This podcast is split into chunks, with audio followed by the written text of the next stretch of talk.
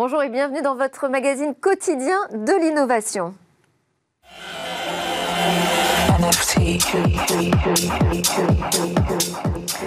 Alors on ne parle plus que de ça dans les médias tech américains. En France, on observe le phénomène euh, qui semble un peu fou.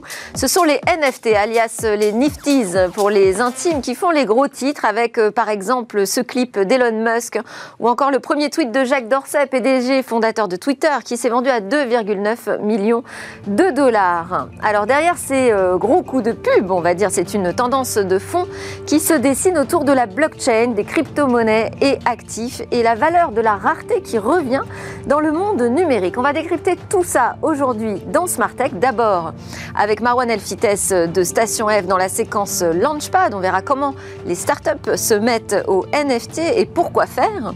Et puis ensuite, au cœur de l'émission, j'interrogerai trois experts des NFT pour tout comprendre vraiment de ce phénomène. Ensuite, on changera de sujet. J'interrogerai euh, cette fois Guillaume Monteux dans sa chronique Game Business sur son business model. Il va nous parler donc des recettes de l'in-game advertising. Et puis on conclura avec une innovation dans le domaine de la santé, des mesures médicales qui peuvent être désormais réalisées à partir de la lecture d'images de caméra. Mais tout de suite, donc place au launchpad.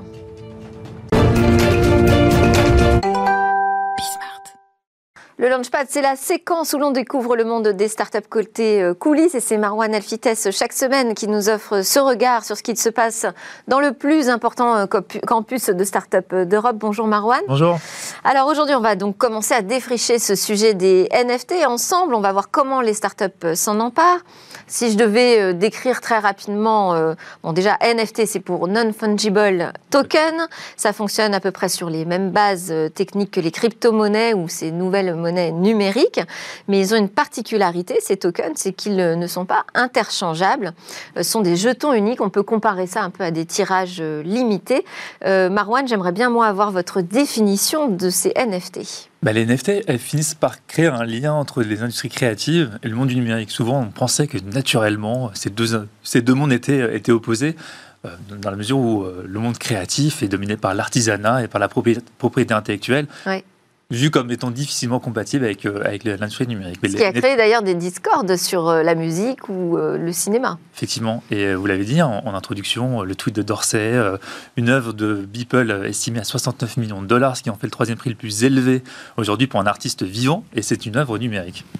Et alors quels sont les enjeux pour cette industrie créative bah, souvent, on disait que le, monde de la réalité augmentée ou virtuelle, le monde de, l'intelligence artificielle ou le monde de la blockchain allait euh, remettre en cause euh, la création telle qu'elle existait jusqu'aujourd'hui, alors qu'en fait, on voit, on est en train de voir qu'elle l'augmente, qu'elle l'accompagne et qu'elle crée de nouvelles possibilités. Donc c'est plutôt quelque chose de, positif selon vous. Euh, les euh, actifs digitaux ne sont pas tous euh, des NFT, hein, je l'ai dit, ceux-ci sont vraiment très particuliers. Oui, on a, des startups qui sont dans le domaine des assets virtuels. On, avait déjà parlé de la startup Azerus qui permet aux streamers de jeux vidéo sur Twitch, sur YouTube de créer et d'engager leur communauté en échange de leur donner des biens virtuels qu'ils peuvent ensuite dépenser dans des jeux vidéo. C'est pas du NFT, c'est des items virtuels comme on en voit souvent, même dans des jeux comme Fortnite par exemple. D'accord.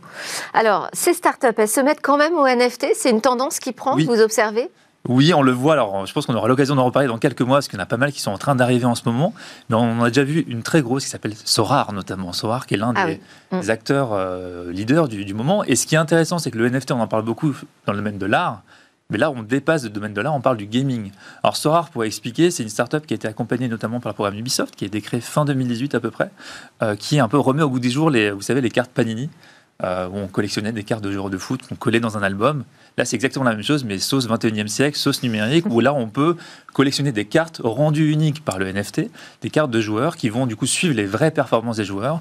Vous allez pouvoir avoir un système d'enchères et, jouer via des championnats euh, sur le jeu. ils sont passés quand chez euh, Station F, Sorar Ça date de quand? Je veux dire, c'est pas. Il y a quelques mois. Il y a quelques mois, ils ont une croissance extraordinaire. Euh, donc, mm. ils étaient dans le dernier, euh, la dernière saison du programme Ubisoft. Ubisoft va lancer une nouvelle saison avec pas mal de startups du NFT. On aura l'occasion d'en reparler. Mais Sorar, euh, croissance extraordinaire, levée de fonds de 40 millions auprès des plus gros fonds de la planète, notamment Axel Partners et Benchmark. Benchmark, c'est quand même l'un des fonds qui a juste accompagné Snap ou Zendesk. Donc, ils ont quand même né assez fin. Donc, à suivre grandement. Oui, c'est un démarrage en trombe hein, quand même, Sora. Alors, au-delà du NFT, toujours, vous voyez des applications euh, de la blockchain qui euh, se développent dans les startups que vous hébergez? Oui, alors, NFT passionnant parce qu'on voit que la blockchain dépasse le monde des crypto-monnaies, mais aussi la blockchain, vous pouvez voir différentes, différentes applications, notamment au niveau de la contrefaçon. Euh, qui est une startup qui est passée par le programme Thales et le programme LVMH, permet de traquer les produits contrefaits via les prises de photos et via de la blockchain derrière. Euh, on a aussi des, des solutions qui euh, utilisent la blockchain pour euh, construire des identités virtuelles, notamment la solution Gravity qui permet à citoyens, notamment en Afrique, d'avoir une pièce d'identité virtuelle sur, sur leur téléphone. Et Synapse également travaille sur cette identité? Oui, et même concept, aussi passé par le programme Ubisoft décidément. donc c'est programme qui est assez focalisé sur l'application de la blockchain. Alors, euh, on a parlé du, domaine euh, de l'industrie culturelle euh, et de l'art. Il y a plusieurs cas d'usage. On a parlé des ventes d'objets d'art. Qu'est-ce qu'on peut imaginer d'autre demain avec le NFT le NFT, notamment, c'est tout ce qui va toucher le monde du divertissement. on, va, on, va, on voit arriver notamment des startups au niveau des marketplaces de NFT, comment on échange des objets, art ou pas, hein, forcément. comment on applique le NFT au monde du gaming, au-delà du casso art, notamment dans les MMORPG il y a pas mal de cas d'usage. On est, je pense, au début, il y a pas mal de questions qui se posent. Est-ce que c'est une bulle dans le domaine de l'art? Mais en tout cas, le NFT a d'autres champs d'application qui peuvent être euh, passionnants. Donc pour vous, c'est pas une bulle ce NFT ça l'est pas dans, l'ensemble des domaines qu'on va voir. Et je pense que dans quelques mois, on va avoir l'occasion d'en reparler, euh, vu les startups qui commencent à arriver dans le domaine. Ouais, vous pensez qu'il y a des nouvelles opportunités qui n'ont euh, pas encore été explorées, peut-être? Ah, Exactement. L'industrie créative, et il y a un champ d'application qui est juste extraordinaire. Merci beaucoup, Marwan Elfites. Vous êtes, je le rappelle, responsable des programmes Startup de Station F. Alors, on va continuer notre discussion autour euh, de ce phénomène des NFT euh, dans un talk avec trois experts qui vont nous expliquer tout ce qu'il faut savoir à ce sujet.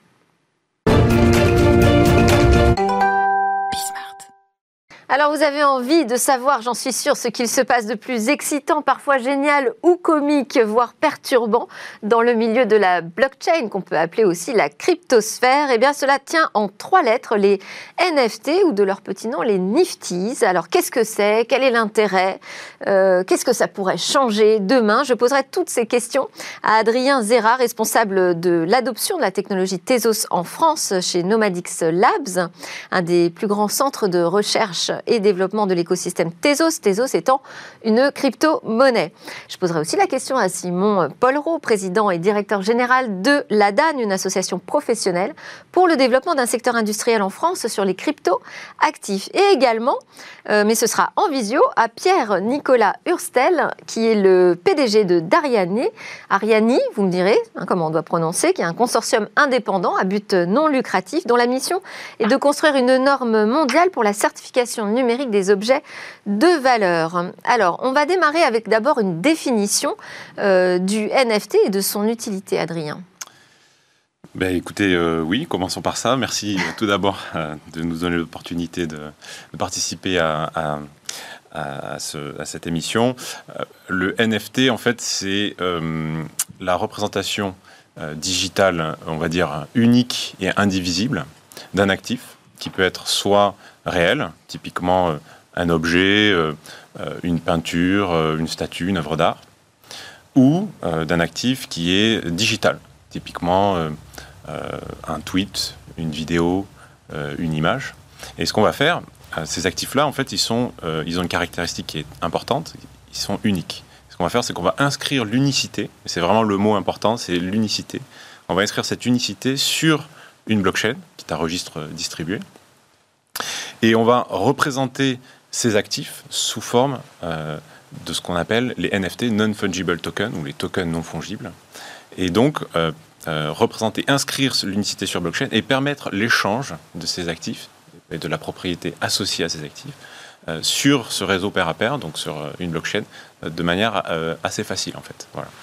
Quelque chose à ajouter, euh, Simon, sur la définition, Simon, pardon, sur la définition du NFT euh, Merci. Alors non, je pense que je vais, je, suis, je suis d'accord avec la définition évidemment.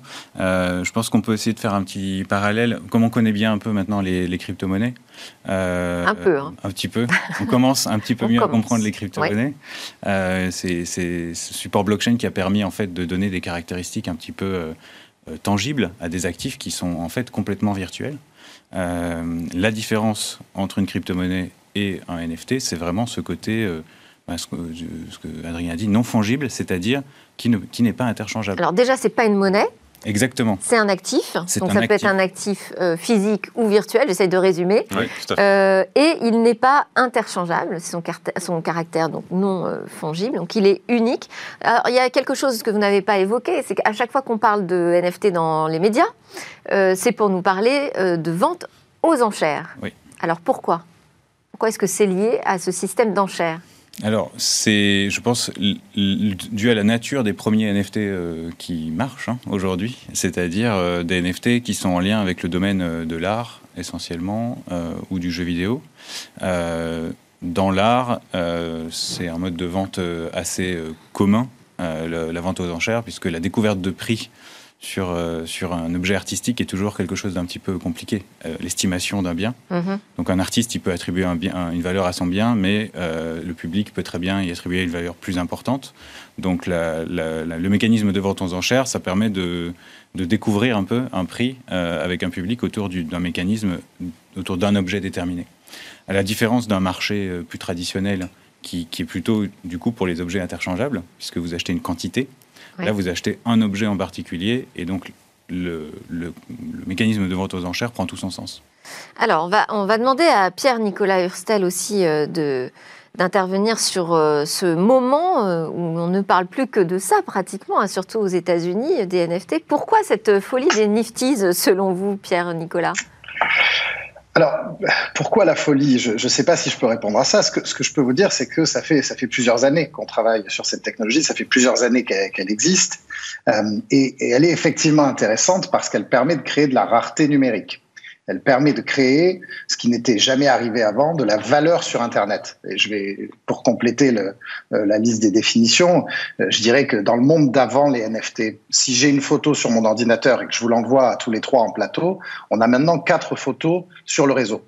Avec un NFT, on a la certitude euh, qu'il n'existe qu'une représentation d'un quelconque élément digital. Et donc, euh, ce qui est extraordinaire, c'est l'idée de se dire qu'est-ce qu'on va pouvoir faire désormais euh, de manière complètement numérique quand on est capable euh, de prouver qu'on a quelque chose d'unique, une pièce unique de valeur qui représente quelque chose de physique ou de digital? À quoi pouvons-nous avoir accès? À quelle communauté on peut avoir accès, à quel service on peut avoir accès? Finalement, qu'est-ce qui devient possible quand on peut faire une preuve numérique de manière simple et automatique de euh, la propriété de quelque chose d'unique. Et donc je pense que c'est ça qui devient, euh, qui, est très intéressant et qui, euh, qui, qui, qui, enflamme, je dirais, l'écosystème en ce moment.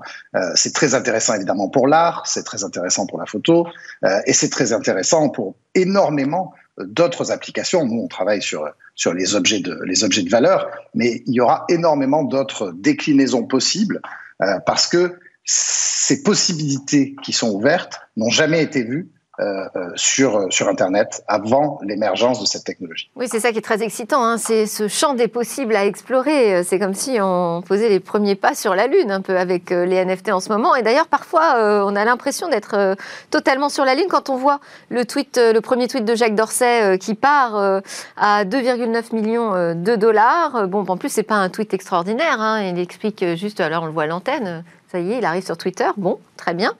Euh, ça vous évoque quoi, ça? Bah, Je pense que c'est euh, euh, une industrie qui est nouvelle. Et comme toutes les industries nouvelles, au début, il y a un phénomène de hype important. Mais peut-être j'aimerais rebondir sur le, le, précédent point, sur pourquoi cette folie.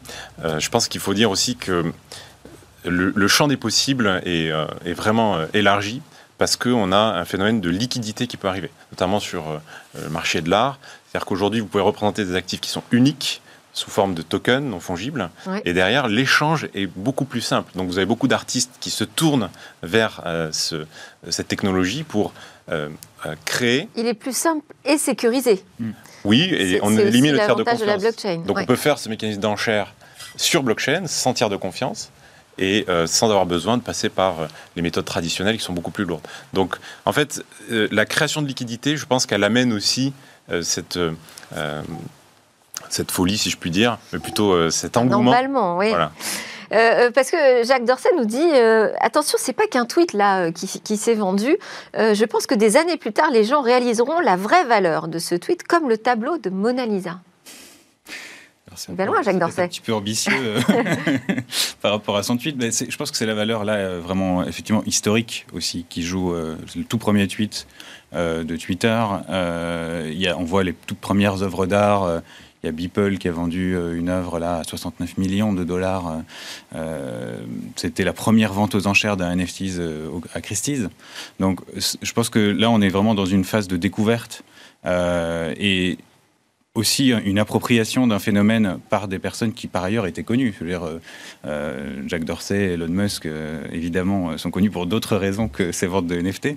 Et ça ouvre un nouveau public en fait. C'est ça qui crée aussi ce phénomène normalement c'est que ce phénomène de NFT qui n'est pas vraiment nouveau sur le plan euh, technique, hein, les premiers NFT sont nés en 2012-2013, alors c'était encore assez balbutiant en termes d'usage, mais sur le plan fonctionnel, fondamental, on n'est pas très éloigné de ce qui existe aujourd'hui.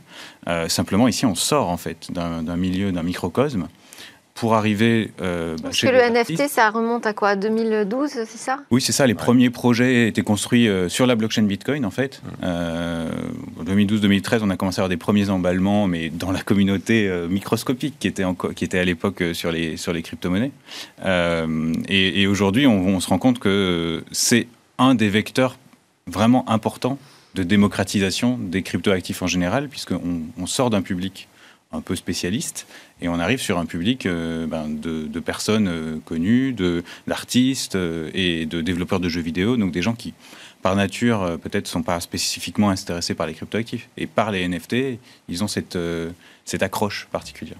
Bon, alors je précise quand même que les 2,9 millions de dollars n'iront pas dans la poche euh, de Jacques Dorsey. Hein. Il s'est engagé à, euh, reverser les bénéfices à une organisation euh, qui lutte contre la pauvreté. Pierre-Nicolas Hurstel, on a évoqué l'intérêt du NFT dans le, dans le domaine de l'art, dans le milieu de l'art. Est-ce qu'il y a d'autres activités qui ont tout intérêt à adopter cette technologie?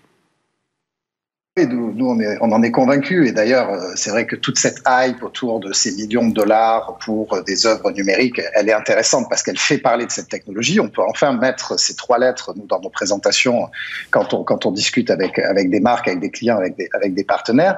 Euh, mais il ne faudrait pas qu'elle fasse oublier que finalement, on, on, peut, on peut faire bien plus. On peut faire bien plus. Et nous, on a appliqué depuis déjà plus de quatre ans, on travaille sur, sur cette technologie. On l'applique euh, à euh, l'émission de doubles euh, digitaux pour des produits de valeur, donc une sorte de passeport numérique qui vont accompagner la vie d'un produit de mode ou de luxe.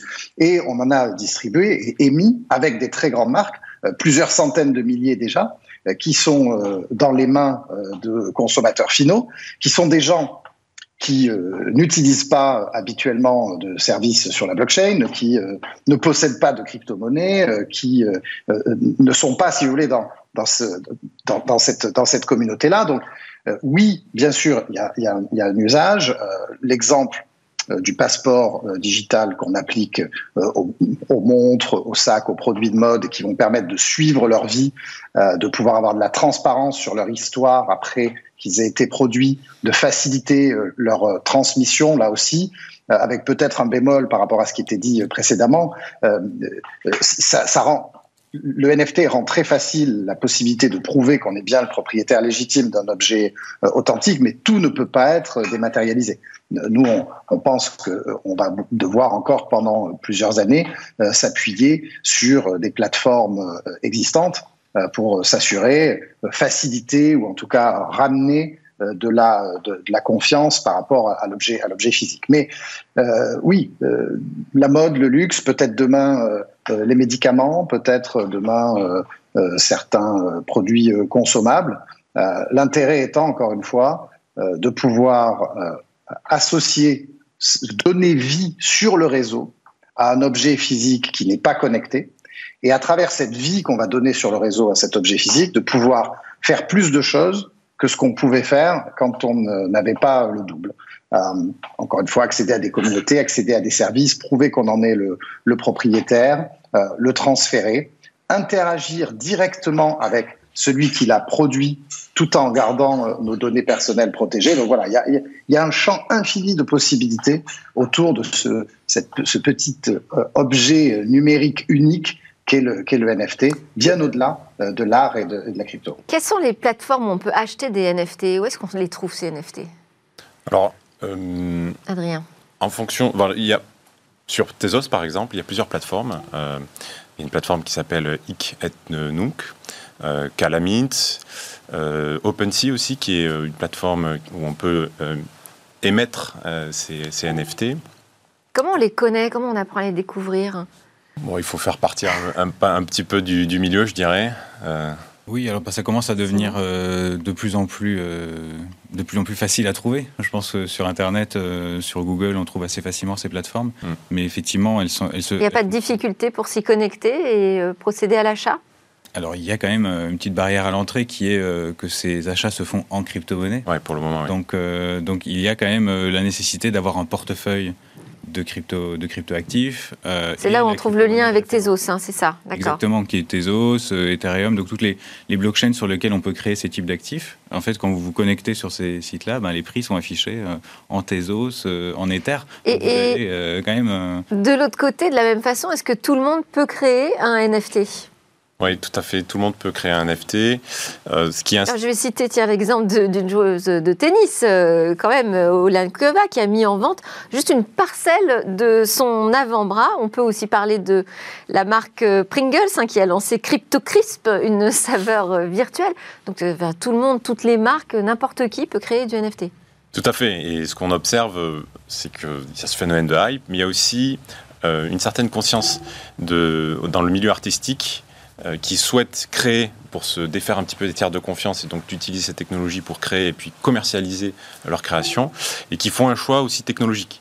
C'est-à-dire qu'on voit de plus en plus, euh, nous, sur Tezos, de gens qui vont sur la technologie Tezos pour émettre des NFT parce que c'est une technologie qui est très peu consommatrice en énergie.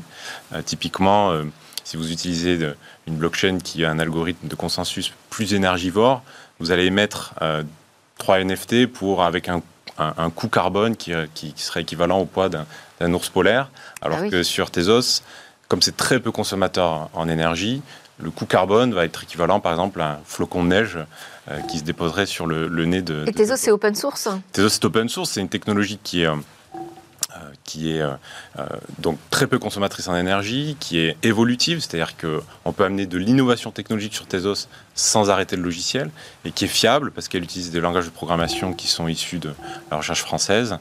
Euh, et c'est français, oui.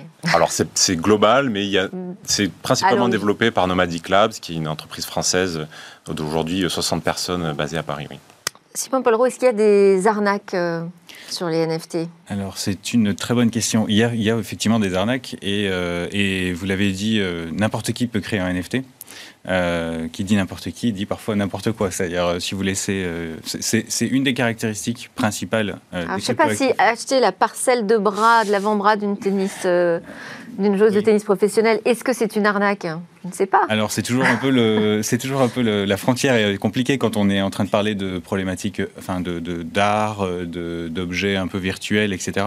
Donc euh, il faut quand même rester un peu prudent. Euh, qui est en train d'émettre le NFT Parce que n'importe qui peut le faire encore une fois, mais potentiellement pas la personne qui a créé l'actif. Hein. Donc on pourrait très bien avoir des contrefaçons. Euh, on pourrait très bien avoir euh, deux NFT pour le même, euh, le même actif. Que chacun peut. Donc il faut faire très attention à la provenance. Il faut faire très attention aussi aux plateformes sur lesquelles on achète ces, ces NFT. Donc on en a cité quelques-unes. donc renseignez-vous un petit peu à l'avance parce que évidemment quand on commence à avoir un boom comme ça sur quelque chose qui est ouvert, facile d'accès, eh ça attire euh, évidemment des gens très talentueux, ça attire aussi des, opportunistes, des personnes qui vont essayer simplement de se faire le plus d'argent possible sur, euh, sur une hype euh, qui est en train de se créer. Donc. Alors même Elon Musk est très prudent puisque il, a, il a voulu se lancer en, sur les NFT en, créant une musique électro et finalement il a décidé de se retirer en disant que bon en fait il trouve pas ça tout à fait juste, il passe son tour sur ce coup-là. On va le réécouter quand même cette création d'Elon Musk. nervös. NFT.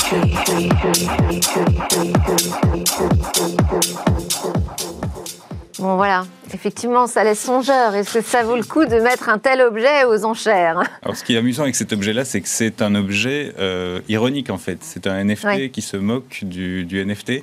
Euh, et, mais pourtant, il y avait quand même euh, des enchères qui étaient montées à plusieurs millions de, dollars pour acheter le, le, NFT. Donc, on est quand même sur quelque chose de difficile de donner un prix hein, à un NFT encore aujourd'hui. et effectivement, là, on voit qu'il y a un emballement parce que quand on arrive à des prix comme ça sur des choses qui sont à l'origine une blague, euh, Oui, donc c'est bien aussi qu'ils remettent un peu les choses à plat, euh, Elon Musk, de temps en temps.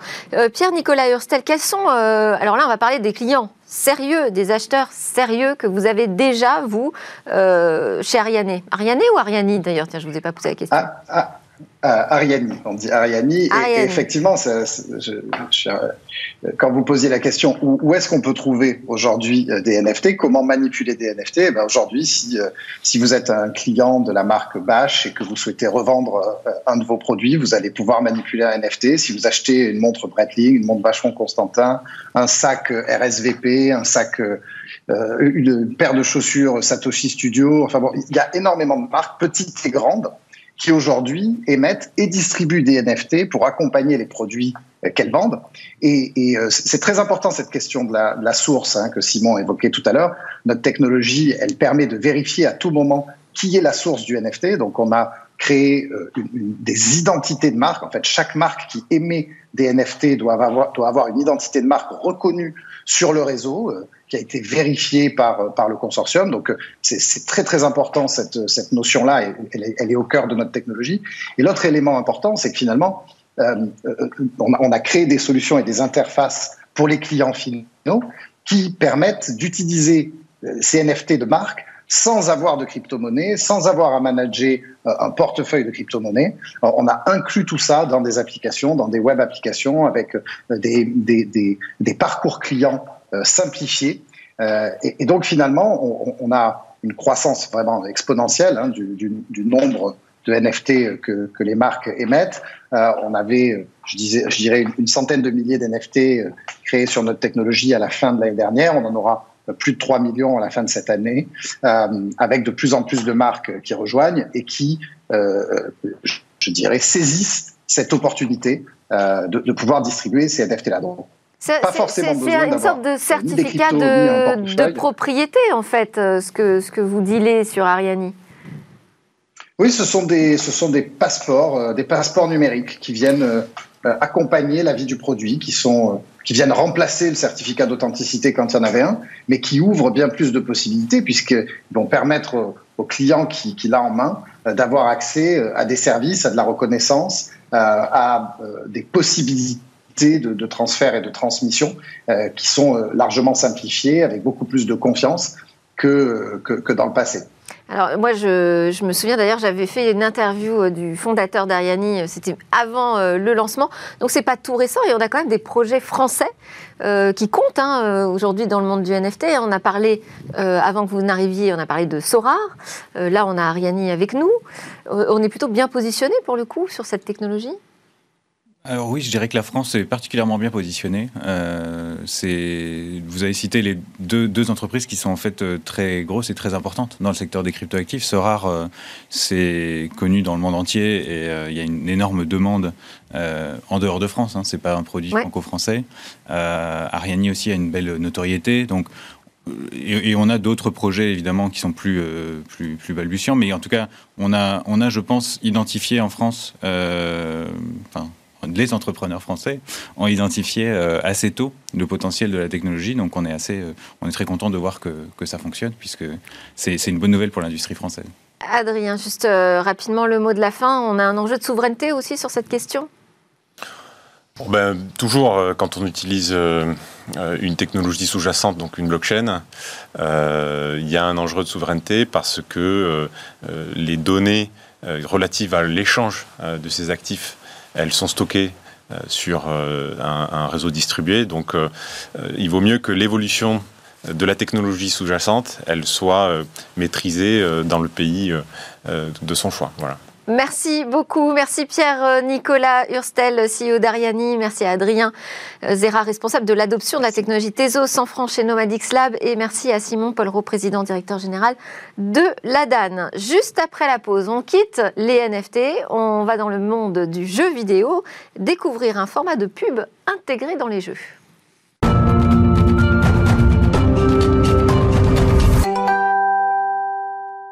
Nous sommes de retour euh, sur le plateau de Smartech. On va euh, passer à la chronique euh, Game Business avec Guillaume Monteux, président de Gatsby et donc notre chroniqueur hebdomadaire dans Smartech. Bonjour Guillaume. Bonjour Delphine. Alors cette semaine, bah d'ailleurs chaque semaine, je présente votre entreprise comme spécialiste de l'in-game advertising. Alors c'est vrai qu'en traduisant les noms, on comprend quand même que ça parle de pub dans les jeux, mais finalement on n'a jamais encore détaillé ce que ça représentait, ce format publicitaire dans l'économie du jeu. Euh, donc euh, ça va être le sujet de votre chronique aujourd'hui. Tout d'abord, expliquez-moi pourquoi vous êtes lancé sur ce secteur alors que vous étiez dans la presse numérique. Bah, écoutez, pour des raisons très simples. D'abord, l'industrie du jeu est une industrie qui est vraiment fascinante et dans laquelle il y a encore énormément de choses à inventer. Et si c'est une, une industrie qui est, euh, on va dire, exigeante, c'est aussi une industrie où il y a des potentialités qui sont énormes. Donc effectivement, moi j'avais monté une société dans le domaine de la presse en numérique en 2009 que j'ai revendue au groupe Altis en 2017. C'était top chez Altis. Mais voilà, il y a deux ans et demi, j'ai eu envie euh, de recréer euh, une société dans une industrie que j'adore, dans laquelle il y avait un vrai défi technologique. Et donc me voilà chez Gatsby. Et on voit que vous l'adorez cette industrie, parce que vous êtes là toutes les semaines. Alors pourquoi euh, l'in-game advertising? Alors regardez ce que c'est que l'in-game advertising sur la petite vidéo. En fait, l'in-game advertising, c'est la capacité de délivrer de la publicité dans les scènes de jeu pendant que le joueur joue. Comment ça se déroule En fait, l'éditeur du jeu, le développeur du jeu va positionner des billboards dans le jeu, un peu comme un JC Deco le ferait dans une, dans une ville. Puis les technologies Gatsby vont nourrir ces billboards par de la publicité. En termes de confort, on ne peut pas faire mieux puisque le joueur n'est absolument pas euh, dérangé. Et puis même, ce type de publicité peut contribuer à augmenter le réalisme, si vous voulez. Des... Alors vous dites les techno-gazmi, là vous faites votre pub, mais euh, ma pub. vous n'êtes pas le seul à faire ça quand même, l'in-game advertising. Je suis pas ah bon, vous me rassurez, d'accord. Euh, donc ce format, est-ce qu'il est nouveau? Parce qu'on a l'impression de l'avoir quand même déjà vu, je sais pas, quand on joue dans des, des, jeux, des jeux de foot par exemple, autour du stade, on voit des pubs s'intégrer. Absolument. Alors avant de regarder s'il est nouveau ou pas, regardez l'étude qui a été faite par GamesPress il y a à peine un mois, qui montre que l'in-game advertising est un format qui est extrêmement apprécié et qui est euh, tout à fait accepté par les joueurs. C'est même le format le plus apprécié et le, et, le, et le plus apprécié par les joueurs. Quand on regarde un petit peu le marché de la bannière, de l'interstitiel ou du rewarded, on se dit qu'un format qui est encore plus, accepté, plus accepté peut avoir un potentiel qui est, qui est, qui est, assez, euh, qui est assez intéressant. Vous avez raison. Pas nouveau. C'est pas nouveau, l'in-game advertising, ça existe depuis 30 ans dans les jeux de sport, euh, notamment. Mais avant, les pubs, en fait, elles étaient codées en dur dans le jeu. Elles étaient prévues pour toute la durée du jeu. Et donc, si vous vouliez faire évoluer, et, la, même pour tout le monde, donc si vous vouliez ah faire évoluer les publicités ou même enlever une publicité, il fallait faire une mise à jour un peu compliqué. L'in-game advertising, au sens moderne du terme, apporte de la dynamisme. C'est-à-dire que, euh, typiquement, bah, vous n'allez pas voir la même pub que moi en in-game advertising. Et, les annonceurs vont pouvoir cibler une géographie, euh, un, type de, population, typiquement, euh, je sais pas, cibler tous les hommes de 34 à, à 50 ans. Donc ça, c'est assez intéressant et c'est nouveau. Et l'in-game advertising aussi amène la gestion de la pression publicitaire. Et ça aussi, c'est intéressant parce que, typiquement, peut-être qu'une population va moins accepter de pub qu'une autre. Et donc là, notamment les éditeurs de jeux mobiles, qui sont les champions de la gestion de la pression publicitaire, vont pouvoir euh, s'emparer de ce nouveau format pour générer des, revenus substantiels euh, et, intéressants. Et ça aussi, c'est nouveau. Bon, je disais, vous n'êtes pas seul, vous avez beaucoup de concurrents, j'imagine, avec un format aussi porteur. J'ai beaucoup de concurrents. En fait, on n'est pas tant que ça. On est cinq sociétés peut-être dans le monde à savoir faire de l'in-game advertising, parce qu'en fait, il y a d'abord un vrai défi technologique. Euh, afficher des pubs dans le jeu, contrairement aux bannières, c'est intrusif dans le jeu. On va faire des, on va mettre des lignes de code dans le jeu. Donc il faut pas ralentir le jeu. Il faut pas consommer trop de RAM. Il faut pas trop consommer trop de CPU, notamment quand on affiche euh, énormément de pubs. Typiquement sur le web, vous voyez, quand vous chargez un site web, des fois ça racle mm. parce que euh, euh, on, le, site web va charger plein de pubs. Là, dans le jeu, c'est juste impossible. Il faut que le jeu soit ultra fluide. Donc, une société qui fait de l'in-game advertising doit déjà relever ce premier défi euh, technique. Ensuite, il y a un deuxième défi qui est celui de rapporter de l'argent aux éditeurs. Eh oui, quand même. Alors, les éditeurs, ils peuvent cibler, vous m'avez expliqué, à une audience euh, et associer leur marque à des euh, bons jeux. Donc, a priori, euh, ça devrait bien se passer quand même. Ça devrait bien se passer, sauf que les grandes marques aujourd'hui boudent l'univers du jeu vidéo. Elles ne s'affichent qu'au travers d'opérations spéciales, comme typiquement Gucci dans Tennis Clash, par exemple. pourquoi est-ce que les grandes marques ne vont pas dans les jeux vidéo? Bah, D'abord parce qu'elles ne sont pas certaines de n'être qu'avec des grandes marques, et donc elles n'ont pas forcément envie d'être associées à des marques grand public, et puis elles n'ont pas envie de s'afficher sur des formats qui enquiquinent les, joueurs, les grandes marques. Bon. Et c'est là que l'in-game advertising, en fait, euh, prend aussi du sens, et c'est là aussi un, des défis supplémentaires d'une société comme, comme Gatsby, c'est que la plateforme Gatsby va être quelque part, en, fait, euh, une mise en correspondance des, euh, de certains types de studios avec un certain type de marque. Typiquement, on va mettre, garantir à, des marques grand public d'aller dans des jeux faciles, d'aller plutôt dans les jeux grand public, et puis de garantir aux grandes marques d'être dans des jeux euh, de, prestige et, de n'être qu'avec des, qu'avec des, qu'avec des grandes marques. Et donc, le contrôle de la qualité, en fait, est un vrai sujet qui est central dans, nos, dans nos types de propositions de valeur. Bon, alors, euh, pour terminer, combien ça peut rapporter l'in-game advertising au studio? Si je veux être précis, il faut que je distingue la publicité directe de la publicité indirecte. Il y a deux formes de publicité. La publicité directe, c'est une marque qui veut afficher dans un jeu. Bon, c'est une opération Et la publicité indirecte, c'est une marque qui va plus cibler un jeu cette fois-ci, mais qui va cibler une audience. Et donc, euh, potentiellement, plusieurs jeux. Euh, dans euh, les bannières, l'interstitiel et la vidéo, c'est exclusivement de la publicité en provenance de l'indirect. Ce qui est intéressant avec l'in-game advertising, c'est que ça peut, ça peut gérer à la fois la publicité directe et la publicité indirecte. Quand on sait que la publicité directe rapporte plus que la publicité indirecte, ça commence aussi là à devenir intéressant. Combien ça rapporte? Un chiffre, oui. Un chiffre. Un panneau d'in-game advertising va rapporter un peu plus qu'une bannière classique euh, dans la publicité, une vidéo d'in-game advertising va rapporter un peu moins qu'une vidéo interstitielle ou, reward. Un, chiffre d'un panneau, ça va être 1,5 dollars pour 1000 impressions euh, aux US et une, et une vidéo en in-game advertising, ça va être entre 10 et 15 dollars. Merci beaucoup. Je ne vous ai pas parlé du direct parce que là, le direct eh ben en in-game advertising, là, ça rapporte eh ben énormément aux éditeurs. Merci Guillaume Monteux, président de Gatsby, pour ces éclairages sur l'in-game advertising. À suivre, la découverte d'une caméra d'un nouveau genre. Elle réalise des mesures de santé.